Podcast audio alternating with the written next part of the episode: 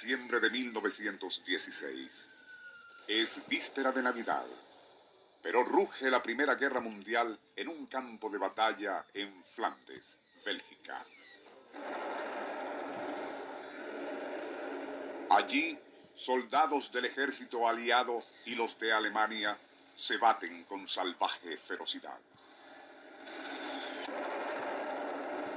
Será allí, en esa tierra de nadie, y desde las burdas zanjas que les sirven de trincheras, que el espíritu de la Navidad llegará para muchos de esos hombres que solo saben que posiblemente no vivirán para ver un mañana. El Circuito Éxitos presenta Nuestro insólito universo.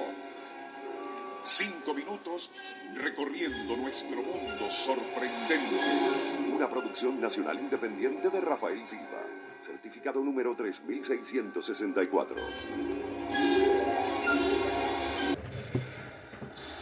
En aquel infierno, ensortecido por disparos de fusil y ametralladoras, por el silbido de balas de cañón o la siempre presente amenaza de un ataque enemigo, los soldados y oficiales aliados ni recordaban que era época de Navidad.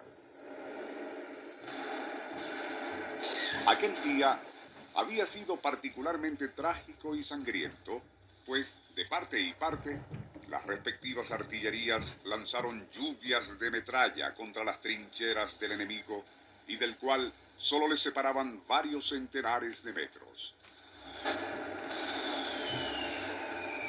Pero, y al caer la noche, poco a poco fue cesando el fragor de la batalla, y ya para las nueve, una extraña quietud reinaba en el devastado campo de Marte.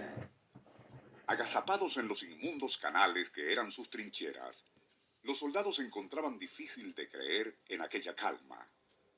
Aún así, algunos se atrevieron a encender cigarrillos, otros conversaban quedamente, y algunos, los más afortunados, intentaban leer una vez más las cartas que habían recibido días antes.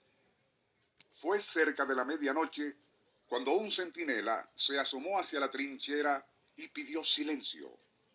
Todos se aprestaron de inmediato para entrar en combate, mientras un oficial preguntaba ¿Qué pasa? ¿Qué sucede? A lo cual el centinela contestó Los alemanes están cantando, mi capitán, escúchelos.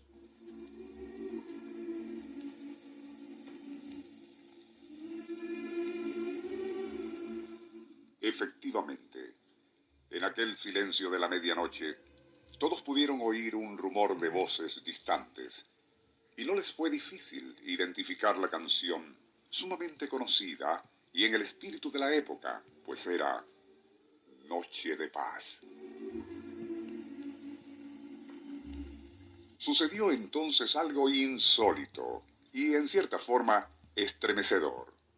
De las trincheras franco-inglesas, alguien se unió a la melodía que entonaban los hermanos tímidamente primero y luego con mayor énfasis. Otro siguió su ejemplo, y cuando ya amanecía, los encarnizados enemigos de horas antes se habían unido en asombrosa armonía a entonar la bella canción navideña. Ya clareaba cuando sucedió otro fenómeno realmente increíble. Las tropas de ambos bandos salieron de sus trincheras y haciendo algo que habría significado muerte instantánea horas antes, caminaron a encontrarse en la tierra de nadie. ¿Qué habría sucedido si aquella inconcebible situación se hubiese extendido a todo lo largo del frente? Si todo el ejército, más de un millón de hombres, se hubieran negado a continuar la inútil matanza Tal cosa, por supuesto, no ocurrió. La oficialidad de ambos bandos, alarmada por la fraternización provocada por aquella hermosa canción navideña, ordenó a sus hombres que regresaran a las trincheras. Ya para el mediodía, víspera de Navidad, de nuevo el odio y espíritu guerrero reanudaban la matanza.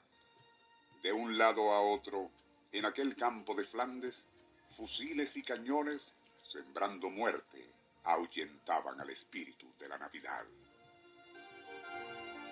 Aquel que de forma tan inesperada había llegado en alas de una canción para sembrar paz y confraternidad, alejando durante breves horas al espectro de la muerte.